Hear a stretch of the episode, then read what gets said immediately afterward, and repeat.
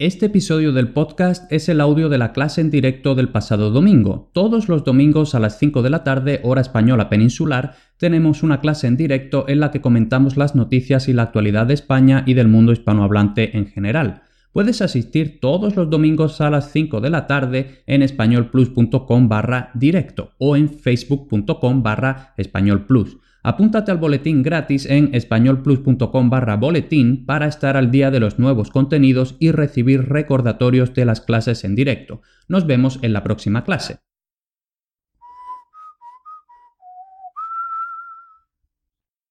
Bueno, hoy la verdad no sé qué ha pasado esta semana, no ha habido demasiadas cosas, así que hoy pues estaremos un ratito, no sé cuánto tiempo vamos a estar, pues el, que sea necesario, ni más ni menos. Bien, entonces eh, vamos a empezar ya y vale, ya tenemos aquí la pantalla y eh, vamos a empezar eh, diciendo que hoy, domingo, ahora mismo, a las, bueno, desde por la mañana, como vamos a leer por aquí, se están celebrando las elecciones al Parlamento andaluz, las elecciones andaluzas de mm, Andalucía, ¿no? Entonces, pues tenemos aquí esta noticia que, mm, que, no sé, es bastante graciosa, ¿no? Y además esto es muy español, ¿no? Es decir, muy...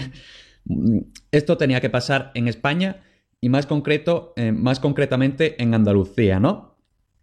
Entonces, como me imagino que sabréis, porque supongo que en vuestros países, en vuestras ciudades en general, pues eh, funciona de la misma forma, eh, pues en las elecciones, pues los ciudadanos elegidos al azar, eh, tienen que, mm, como vemos aquí en esta foto, ¿no? Em, tienen que ser los, eh, los que controlen las votaciones, las mesas, las urnas, los votos, los que van controlando la lista, qué ciudadanos tienen que votar en esa mesa, etcétera, ¿no? Entonces, em, uno de los, eh, una de estas tres personas, si no me equivoco, la persona que está sentada en el centro es el presidente de la mesa, que bueno, eso como digo es totalmente aleatorio. ¿eh? Esto cualquier ciudadano puede tener esta obligación, ¿no? Entonces, eh, tenemos aquí en el centro de la mesa a la presidenta en este caso, luego tenemos a la otra persona, que la verdad no sé cómo se llama, y luego tenemos al vocal, mm, que tampoco, tampoco sé muy bien cuáles son sus funciones, ¿no? La cuestión, que eh, además de las tres personas que están efectivamente trabajando en la mesa, pues se supone que tiene que haber suplentes por si alguien eh, no, no, aparece o por si alguien tiene algún problema, lo que sea, pues mm, que lógicamente las mesas tienen que funcionar, ¿no? Pues bueno, el, el vocal que tendría que haber estado, pues no se presentó.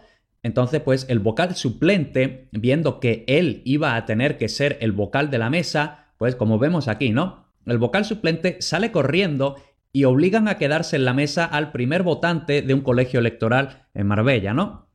Entonces, eh, simplemente lo vamos a leer porque es bastante, es, em, bastante corto y no sé, eh, me parece eh, graciosa la historia, ¿no? Cristóbal Holgado ha madrugado, se ha levantado muy temprano, como todos los días. Tenía previsto abrir su bar, Casa Canuto, uno de los más conocidos y con mayor tradición de San Pedro Alcántara, perteneciente al término municipal de Marbella, Málaga, a las 10. Eh, por eso hoy llegaba tempranito al Centro Cultural San Pedreño, en la Plaza de la Libertad, donde le había tocado ejercer su voto. De hecho, ha sido el primer votante de su mesa. Lo que no esperaba es que se tendría que quedar allí hasta bien entrada esta noche. Es decir, pues hasta que cierren, creo que las mesas normalmente cierran a las 8 o a las 9 de la noche, ¿no? Entonces, este hombre lleva allí desde las 9 de la mañana y todavía ahora mismo eh, continúa allí, ¿no? El pobre. Eh, minutos antes, el vocal suplente de esa mesa salía pitando, es decir, sale eh, corriendo eh, totalmente, salía pitando al comprobar que le iba a tocar quedarse porque el titular no había acudido, el titular no había aparecido, no había venido a cumplir con su obligación. Cuando Holgado se acercó a la urna a depositar su voto, la policía le comunicaba que no podía irse porque debía ocupar ese puesto. De nada le han servido las explicaciones que ha dado indicando que es el responsable de abrir su negocio. Entonces, pues bueno, aquí eh, eh, este pobre hombre pues le ha tocado esta papeleta. Em, ¿Vale? También tenemos a Sandra, uh, un saludo Sandra, y Susana efectivamente me eh, confirma que es polaca, pues nada, bienvenida. Entonces, pues sí, aquí tenemos esta, este, pobre, eh, este pobre hombre, ¿no? Que de hecho es este de la foto y como podemos ver en la foto, pues no está muy contento de lo que le ha pasado, ¿no? Entonces, pues, pues nada, el pobre hombre eh, no ha podido abrir su restaurante, ha tenido que quedarse en la mesa. Continuamos Em, y tenemos aquí una breve noticia, no la vamos a leer entera porque no, es especialmente interesante, pero simplemente, ¿no? Em, para que veamos esto. ¿Dónde están los billetes de 500 euros? El Banco de España constata cómo en menos de 6 años ha salido de circulación un elevado volumen de Bin Laden que en, em, que en, unos meses dejarán de imprimirse, cuyo valor ronda los 30.000 millones de euros, ¿no? Entonces, pues eh, no sé cómo será en vuestros países, eh, si, si, podéis, lo podéis escribir en el chat, em, pero en, en, España, pues a estos eh, billetes de 500 euros, como yo, por ejemplo, yo creo que nunca he visto un billete de 500 euros, ¿no? La mayoría de la gente no ha visto un billete de 500 euros, ¿no? Entonces, pues, bueno, se les dice todavía hoy Bin Laden, como mm, este eh, terrorista de Al Qaeda, ¿no? Que nadie sabía dónde estaba, ¿no? Eh, pues por eso se le llama uh, Bin Laden. Y simplemente eh, vamos a leer este párrafo que es el único más o menos interesante. buena parte de esos billetes no ha circulado, o mejor dicho, han circulado por unos canales muy restringidos, explica Carlos Cruzado, presidente de Gesta, el sindicato de los técnicos de Hacienda. Creemos que los billetes de 500 euros siguen escondidos, como Bin Laden, ¿no? Por eso, eh, añade, ya que es un material idóneo para las actividades delictivas por su escaso peso y su poco volumen. Entonces, pues aquí tenemos la historia de estos billetes de 500 euros. Eh, aquí tenemos este cuadro que simplemente es la cantidad de dinero, del valor del dinero en billete de 500 euros mm, que circulan por España. Pues vemos que cada vez más se están reduciendo hasta que se eliminen completamente porque básicamente los eh, billetes de 500 euros eh, solo se usan para eh, cosas ilegales y cosas de esas, ¿no? Entonces, pues bueno.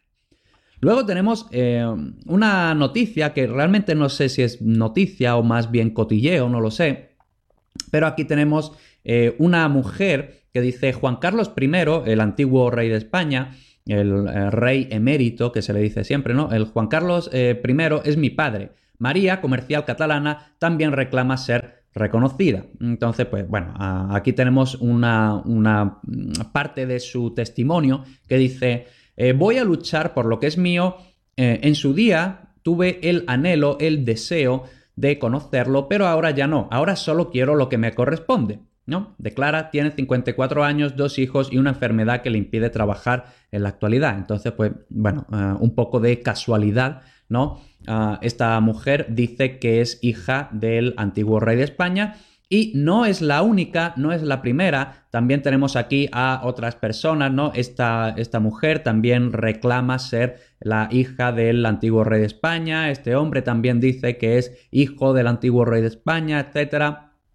Entonces aquí, eh, aparte del cotilleo, por así decirlo, lo mm, interesante, por decirlo de alguna forma también, es que eh, Juan Carlos I, el antiguo rey de España, pues siempre tenía esta cosa de, eh, porque bueno, esta, esta empresaria catalana de la que estamos hablando dice Ah, aquí, ¿no? Eh, tiene 54 años, su madre habría conocido, entonces tenemos aquí este condicional de conjetura, ¿no? Habría conocido, se supone que conoció al entonces príncipe de Asturias.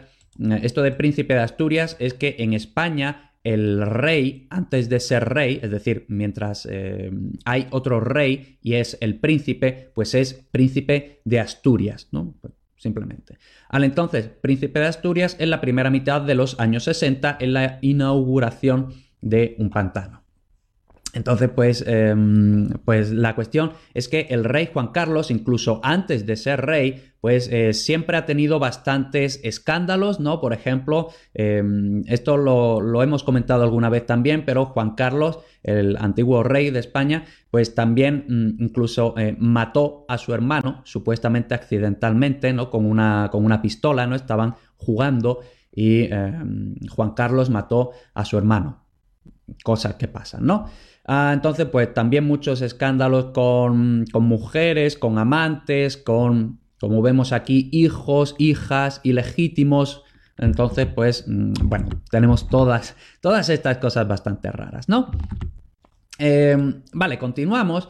Y hace, no sé, dos, tres semanas estuvimos comentando este, mm, bueno, que habían detenido a un señor porque supuestamente estaba planeando el asesinato de Pedro Sánchez, el actual presidente del gobierno de España, ¿no? Entonces, eh, ahora, em, esta, esta, semana, ha salido esta noticia que dice el fiscal, es decir, el, bueno, el, juez, el juzgado, no ve terrorismo en el francotirador. El francotirador es, es ¿no? la persona que ah, mata con un rifle de precisión, ¿no? Eh, en el francotirador de Sánchez y descarta llevarlo a la audiencia, ¿no? Entonces, aquí tenemos eh, una foto. Voy a beber un momento.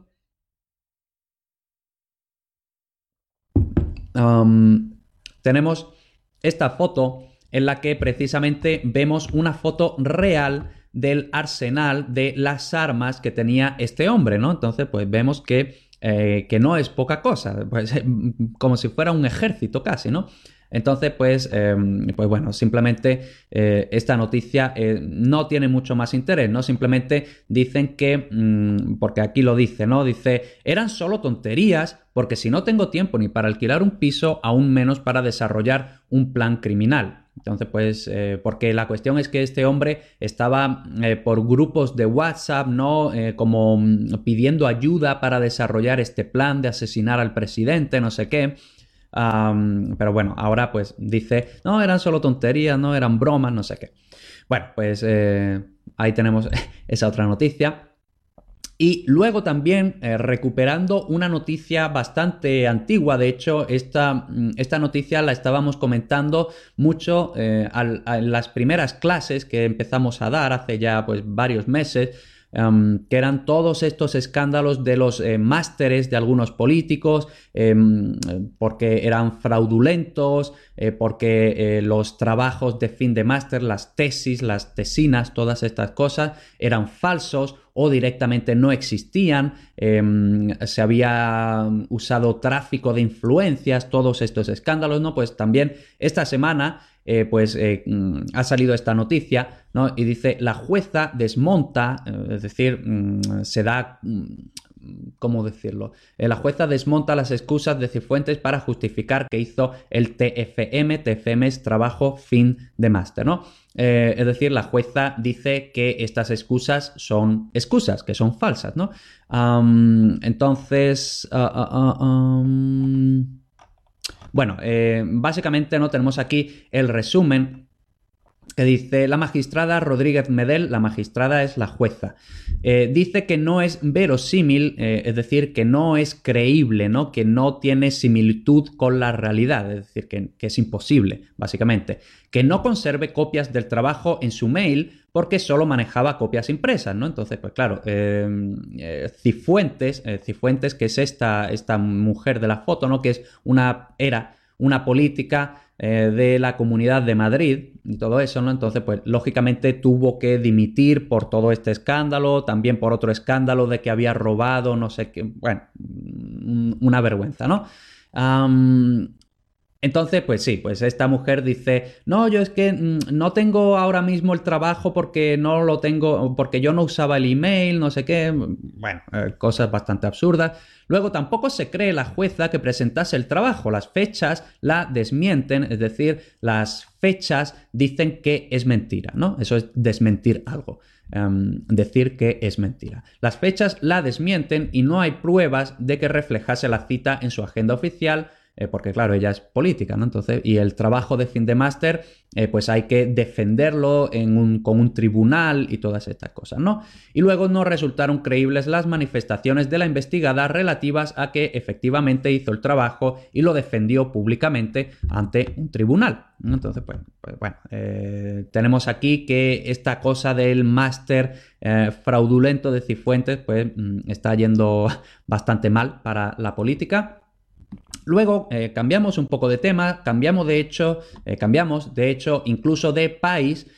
normalmente, pues mm, siempre hablamos mucho de España, hablamos, no hablamos casi nada de otros países de habla hispana, pero bueno, hoy vamos a hablar un poquito sobre Costa Rica, ah, que si no lo sabéis, me imagino que posiblemente no, eh, Costa Rica es uno de los pocos países que no tienen un ejército. Entonces, pues eh, aquí tenemos este breve, es decir, el artículo no es breve, pero lo vamos a hacer breve aquí, ¿no? Eh, ¿Cuánto ha ganado la economía de Costa Rica gracias a su decisión de abolir el ejército hace 70 años, ¿no? Pues claro, en 1948 tuvieron una guerra civil y después de eh, esta eh, guerra civil, etcétera, pues este hombre de la foto de aquí, eh, José Figueres Ferrer, pues mm, decidió abolir, decidió eliminar el ejército de Costa Rica y eh, bueno, pues esto eh, ya hace 70 años, entonces, eh, ¿esto cómo ha afectado a la economía de Costa Rica? Pues aquí tenemos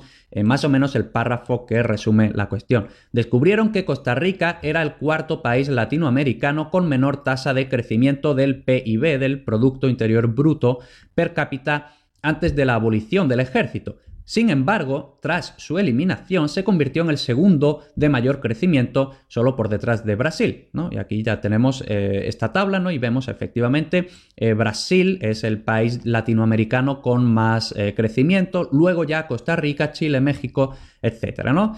Ah, y luego, pues aquí también tenemos una tabla, los 10 países o territorios con más población que no tienen ejército. Y em, Costa Rica es el primer país eh, luego tenemos pues eh, Panamá, luego tenemos aquí Islandia, Islandia tampoco tiene ejército. Eh, vale, estoy viendo que Ángela se ha unido, pues bienvenida Ángela.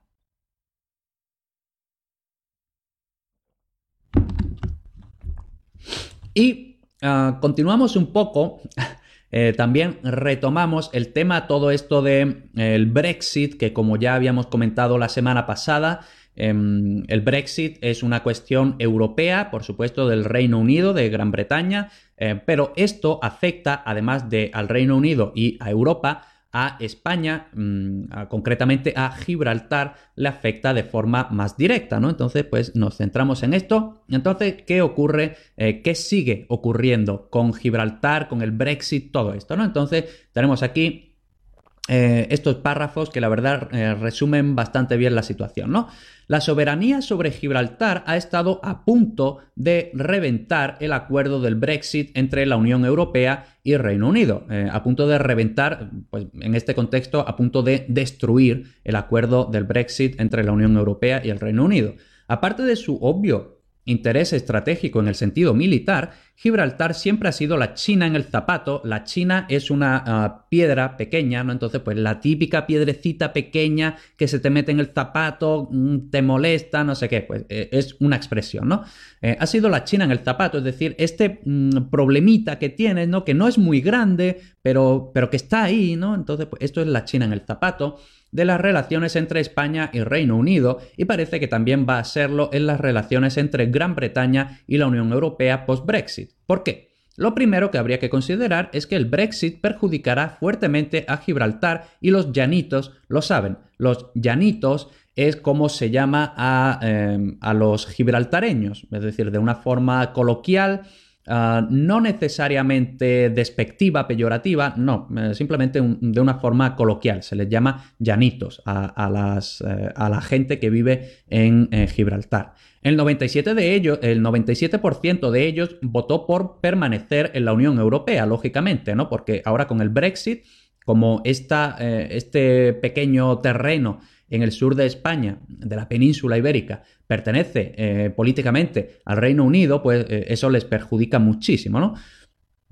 Eh, saben que la fuerza de su economía depende mucho del acceso al suculento mercado europeo, que aunque no están en la unión, en la unión aduanera, las aduanas son estas, em, estos, vamos a decirlo así, estos controles eh, que hay entre mm, cuando hay mercancías entre unos países y otros que no tienen algún acuerdo, pues eh, tenemos las aduanas, ¿no? Entonces, pues por ejemplo, quizá os ha pasado que habéis pedido eh, por internet un, paquete, una mercancía de Estados Unidos, de Japón, pues claro, como Estados Unidos no tiene un acuerdo eh, transparente con la Unión Europea, pues a lo mejor a vosotros os han parado el paquete en las aduanas y os han dicho, ah, pues ahora tenéis que pagar las aduanas, ¿no? Pues eso es eh, una aduana. Entonces, eh, aunque no están en la Unión Aduanera, exportan servicios a la Unión Europea y dependen del tránsito de personas. También habíamos estado mencionando la semana pasada que eh, Gibraltar se basa mucho en eso, ¿no? En el eh, tráfico, mm, vamos a decir, ¿no? El, el trasvase, la transferencia de personas entre el sur de España y Gibraltar, ¿no? Entonces, como dice aquí, la economía de Gibraltar em, aunque nos pueda parecer un trozo de roca, porque Gibraltar al fin y al cabo, pues es eso, es un, pedacito de roca, de piedra ahí, ¿no? Eh, pero, pero no. Entonces, aunque nos pueda parecer un trozo de roca, la economía de Gibraltar se ha convertido en una de las más ricas del mundo. Entonces, eh, mucho cuidado porque eh, no es tan, la, la, cuestión no es tan simple. ¿Y cómo se ha vuelto tan rico un pedazo de roca? Gibraltar, dado su pequeño tamaño, está altamente especializado. Servicios financieros, juego online, es decir, juego online, eh, apuestas, ¿no? Casinos y todas estas cosas, póker, todo eso. Eh, turismos, eh, bunkering o bunkering, no sé cómo se dice esto, o repostaje en alta mar. Es decir, el repostaje en alta mar me imagino que es pues eso, los barcos, ¿no? Que necesitan más eh, combustible, más em, gasolina, lo que sea. Reparación de navíos y tabaco. El tabaco, habíamos hablado también la semana pasada del tráfico, del contrabando ilegal de tabaco, alcohol y todo eso, ¿no? forman la economía de este pequeño territorio. Pues, eh, en cierta parte es una especie también de eh, paraíso fiscal, ¿no? Em, entonces, pues, pues sí. Eh, la cuestión. pues el artículo es muy largo, no, lo, vamos a, no lo vamos a leer, pero como vemos aquí, ¿no? Gibraltar casi revienta el acuerdo del Brexit. Em, entonces, aunque se ha llegado a un acuerdo por la resistencia de España, el gobierno español ha estado a punto de boicotear el acuerdo del Brexit, ¿no? Entonces, solo em, toda esta cuestión de Gibraltar, si España eh, no estaba de acuerdo, pues todo esto habría eh, reventado, habría destruido todas estas negociaciones que, está, mm, que están dando Em, que están teniendo lugar ahora mismo, ¿no? Respecto al Brexit y todo eso, ¿no? Entonces, eh, la cuestión de Gibraltar eh, realmente es mucho más ah, importante de lo que pueda parecer em, desde un primer momento. Luego, eh, cambiamos de tema y lamentablemente es un tema triste, ¿no? una mujer de 65 años se suicida en Madrid tirándose de la ventana del piso del que iba a ser desahuciada este lunes. Eh, un desahucio, mm, si no lo sabéis ya, porque mm, de vez en cuando tenemos que hablar de esto en España, lamentablemente, un desahucio es cuando tú no puedes pagar tu casa, eh, entonces viene la policía y te saca de tu casa mm, y ya está, pues ahora te quedas en la calle, ¿no? Pues eso es un desahucio y bueno, esto, las noticias normalmente son los, los, que se suicidan o los que hacen alguna locura o algo de eso. Normalmente son hombres, pero también tenemos eh, mujeres, ¿no? Eh, esta mujer concretamente em, ha hecho esta cosa tan, tan triste y tan lamentable. Hasta la vivienda de la fallecida, cuyo nombre era Alicia, ha acudido en torno a las 11 eh, horas de la mañana un agente judicial acompañado de una patrulla de la Policía Municipal de Madrid para hacer, em, para hacer efectivo el desahucio por impagos del alquiler. Normalmente los desahucios también son eh, por, no eh, por, no poder pagar la hipoteca, por no poder pagarle al banco el préstamo, la hipoteca, pero también vemos que hay desahucios por no poder pagar incluso el alquiler. Entonces, pues vemos que la situación respecto a todo esto, pues bastante triste, bastante lamentable en España. Y cambiamos y lamentablemente volvemos a cambiar para hablar de otra muerte de otra mujer. los accidentes con patinetes eléctricos ya tienen consecuencias. Tráfico quiere controlar su uso. Entonces, eh, tenemos aquí los, eh, ya hemos hablado varias veces de los patinetes eléctricos que en España la verdad están pegando bastante fuerte, ¿no? Eh, la gente está empezando a usar muchísimo todo esto de los patinetes eléctricos em, porque el problema, mm, por supuesto, depende de la ciudad, ¿no? Pero en algunas ciudades realmente no se puede usar mucho la bici eh, porque, bueno, pues mm, a lo mejor porque llueve mucho, porque, o porque hace mucho calor, o porque mm, hay muchas cuestas, muchas rampas, ¿no? Las, calles tienen mucha inclinación, entonces no se puede usar la bici. Ah, en cambio, bueno, y además en España también hay muchísimo problema con el robo de las bicis, ¿no?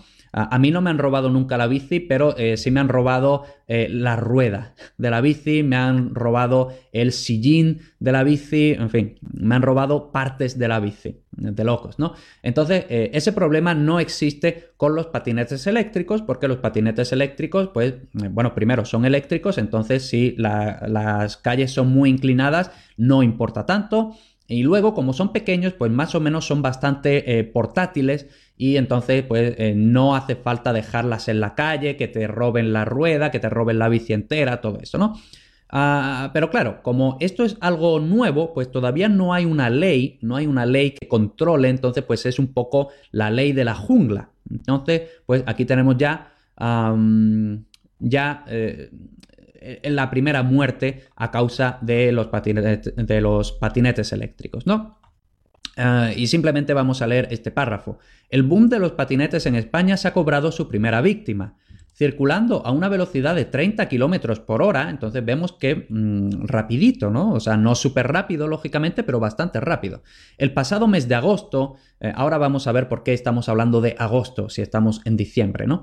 Ah, una mujer de 90 años fallecía tras, ah, tras haber sido arrollada. Arrollar es em, atropellado, ¿no? Lo que pasa es que mm, no usan aquí la palabra atropellar, porque atropellar sería pues, lo típico con un coche, ¿no? Pues básicamente que te pasa totalmente por encima. Arrollar es más bien como. es decir, como que te hacen así, ¿no? Es decir, no totalmente por encima, sino que te chocan así, te, golpean, ¿no? Ah, perdón, que me ha salido aquí una notificación. Ah, entonces, pues, eh, continuamos.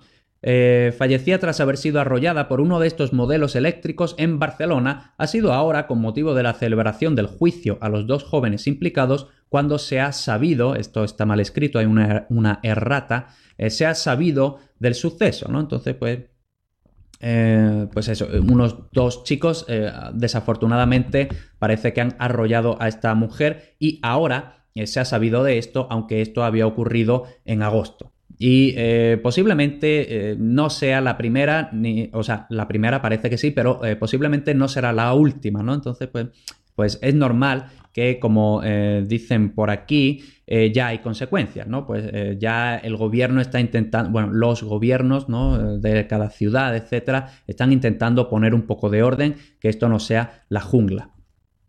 Eh, como siempre digo, todos los enlaces de los artículos que estamos comentando estarán dentro de un rato en españolplus.com barra directo por si queréis eh, leerlos con más detenimiento, con más detalle, etc.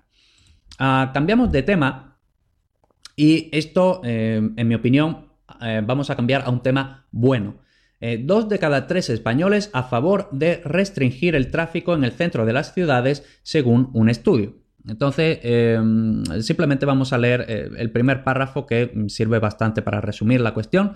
El 63% de los españoles se muestra a favor de restringir el tráfico en el centro de las ciudades, sin embargo las personas de entre 30 y 39 años son los menos convencidos de restringir el tráfico, ah, con un 47% de detractores, es decir, de personas que no están a favor, que están en contra, según se desprende de la última oleada eh, del barómetro sobre neurociencia, sociedad, etcétera, etcétera. ¿no?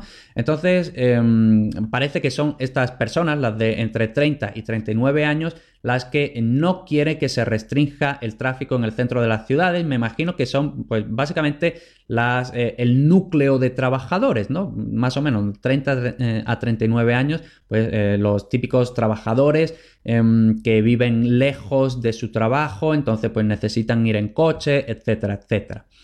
Ah, y relacionado con esto, precisamente tenemos esta noticia eh, también de esta, esta, misma semana, ¿no? Las primeras horas de Madrid Central sin atascos ni más problemas en el transporte público. Entonces vamos a ver qué es esto, ah, este mm, proyecto de Madrid Central.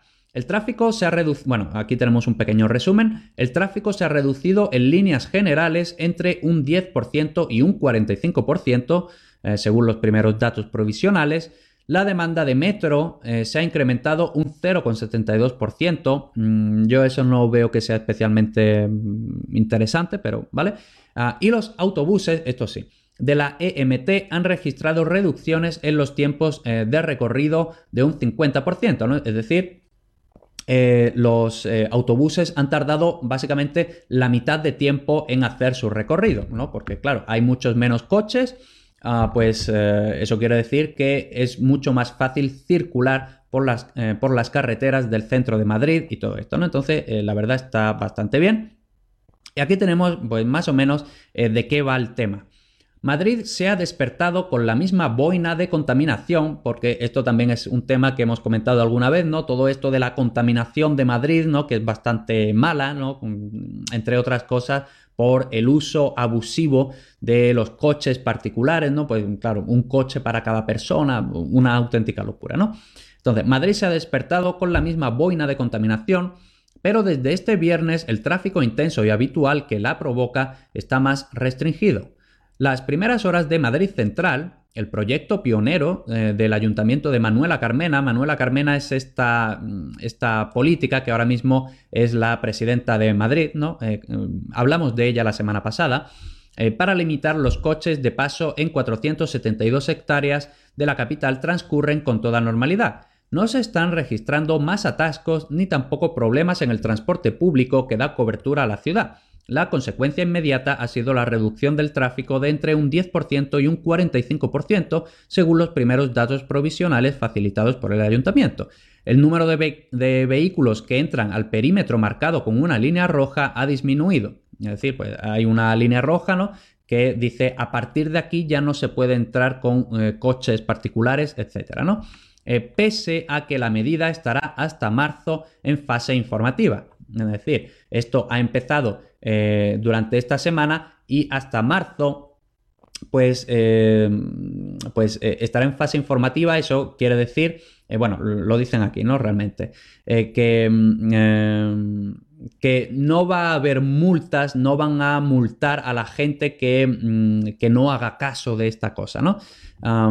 entonces, mm, solo a partir de ese momento los accesos no permitidos empezarán a multarse. Ah, entonces, pues bueno, aquí vemos em, estos policías, ¿no? Informando, es decir, parando a los coches para informarles, ¿no? De momento solo les están informando, no están eh, imponiendo multas. Entonces, pues eh, me parece bastante bien eh, la, cuestión, la cuestión esta, ¿no? Que em, como hemos visto, el, el 63% creo que era, ¿no? El 63% de los españoles está a favor de restringir el acceso de los coches al centro de las ciudades Vemos qué es lo que ocurre cuando se hace. Eh, en Madrid, pues, eh, mucha menos congestión, mucho menos atascos, eh, todo bastante mejor, menos contaminación, etcétera, etcétera. Entonces, pues posiblemente esto sea el futuro o al menos el futuro para las grandes ciudades donde mm, hay muchísimos coches, ¿no? Una auténtica locura. Vale, luego, cambiando de tema, tenemos aquí esta noticia que eh, la verdad es un poco um, curiosa, vamos a decir, ¿no? Paradójica, porque dice, vivir para trabajar, la esperanza de vida sana de los españoles acaba a los 66 años, ¿no? Es decir, eh, más o menos los 65 años es la edad media, bueno, la edad media no, la edad oficial a la que los españoles se jubilan, pues eh, te jubilas a los 65 y solo hasta los 66 más o menos estás sano. A partir de los 66 eh, empiezas a tener los típicos problemas de la edad, ¿no? Entonces, eh, en cuanto ya por fin tienes libertad, no puedes disfrutar. Perdón. Eh, en cuanto tienes libertad, no puedes, no puedes disfrutarla por estos problemas de salud, ¿no? Ah, entonces, bueno, aquí tenemos varios gráficos, todo esto, y aquí, ¿no? Ah, tenemos esta información. España está a la cabeza de la Unión Europea en cuanto a esperanza de vida al nacer, es decir, 83 con 3 años, seguida de Italia, 83 con 2 años, y Francia, 82 con 8 años. ¿no? Es decir, España es el país de la Unión Europea con mayor esperanza de vida, es decir, eh, cuando te mueres, básicamente, Ah, sin embargo, los datos sobre los años de vida en los que a partir de los 65 eh, se vive sin limitaciones de actividad muestran cómo la esperanza de vida en España también tiene sombras. Según Eurostat, las mujeres españolas viven 66,5 años de manera sana y los hombres 65,9. Entonces, pues, ah, pues bueno, eh, vivimos mucho, pero ¿cómo vivimos? Mm. Entonces, eso es algo que eh, lógicamente habrá que mejorar, no sé cómo, eh, pero mm, habrá que mejorar eso, ¿no? Eh, luego, precisamente porque hemos estado hablando de todo esto de, vivir para trabajar en vez de trabajar para vivir, pues precisamente vamos a hablar de esta, mm, esta, noticia que también se está ah, haciendo durante esta semana, ¿no? Todo, todo este proyecto eh, que, como dice aquí, todos los empleados deberán fichar a diario en el trabajo si prospera el plan de Sánchez. Es decir, eh, fichar es el verbo que se usa cuando eh, tú, cuando llegas al trabajo, pues mm, literalmente fichar sería, pues metes tu ficha en un sitio para decir, ahora empiezo a trabajar y cuando sales del trabajo, pues sacas la ficha y dices, ahora he terminado de trabajar. Entonces, eso es fichar, ¿no? entonces, esto lo que implica es que, ah, bueno, eh, aquí, ¿no?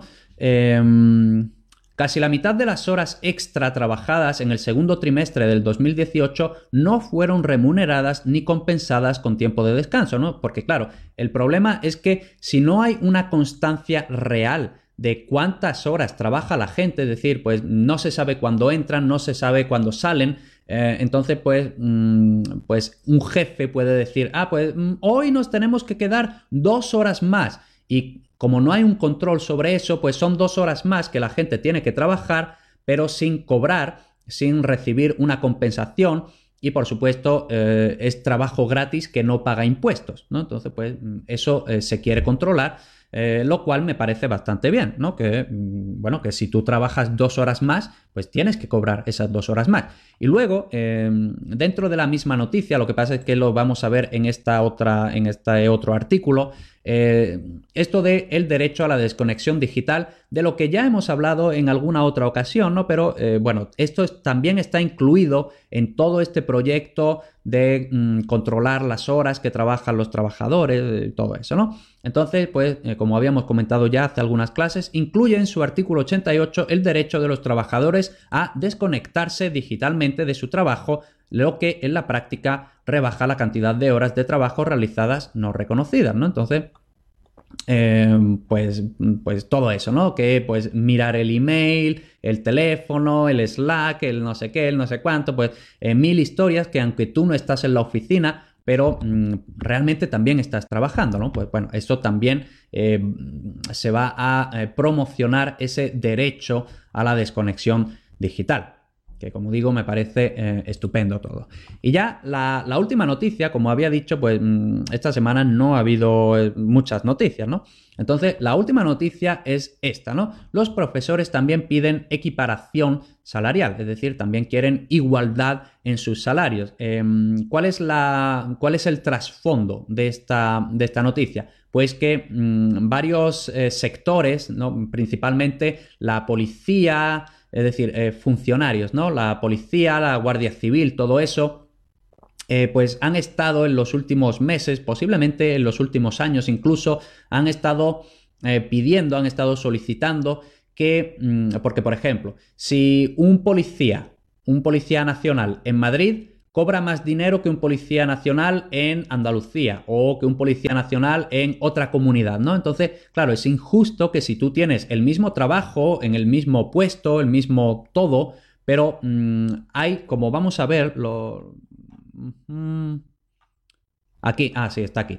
UGT denuncia diferencias entre autonomías, es decir, Andalucía, Cataluña, Galicia, todo eso, ¿no? Esas son las autonomías, las comunidades autónomas. UGT denuncia diferencias entre autonomías de hasta 600 euros. Entonces, el mismo trabajo exactamente puede variar eh, un sueldo de 600 euros dependiendo de la autonomía.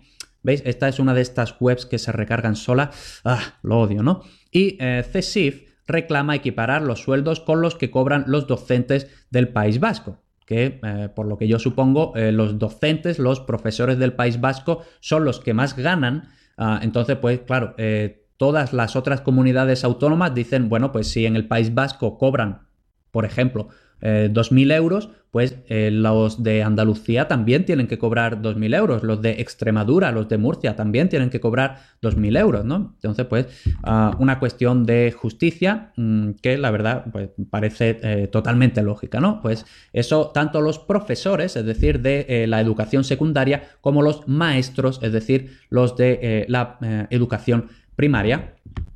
Y ah, con esto, ahora sí, llegamos ya al final de, eh, de las noticias. A ver, un momento, un momento, un momento. Eh, sí. Eh, llegamos al final de las noticias y ah, ahora, como siempre, si alguien tiene alguna pregunta, algún comentario, algo, pues lo podéis poner en el chat. Ah, también, como digo, últimamente mm, yo intento estar muy atento al, chat porque hay muchas veces que escribís y yo no lo puedo ver, no sé por qué, no sé, pero sí, entonces voy a estar atento, ¿vale? Ah, y como siempre, pues eh, lo primero que quiero hacer es daros las gracias a todos por estar aquí, mm, por haber pasado estos 41 minutos en, en esta clase en directo, ¿no? Ah, también, por supuesto, y sobre todo, os quiero dar las gracias a los que mm, estáis apuntados al contenido premium de españolplus.com porque eso es lo que me permite a mí eh, poder continuar haciendo todo esto, ¿no? Entonces, eh, muchas gracias a todos los suscriptores, todos los estudiantes, eh, todos los em, estudiantes premium, suscriptores premium, porque sin vosotros esto no sería posible. Ah, y simplemente voy a comentar muy rápidamente que esta semana, el viernes, hemos empezado ya el curso de perífrasis verbales.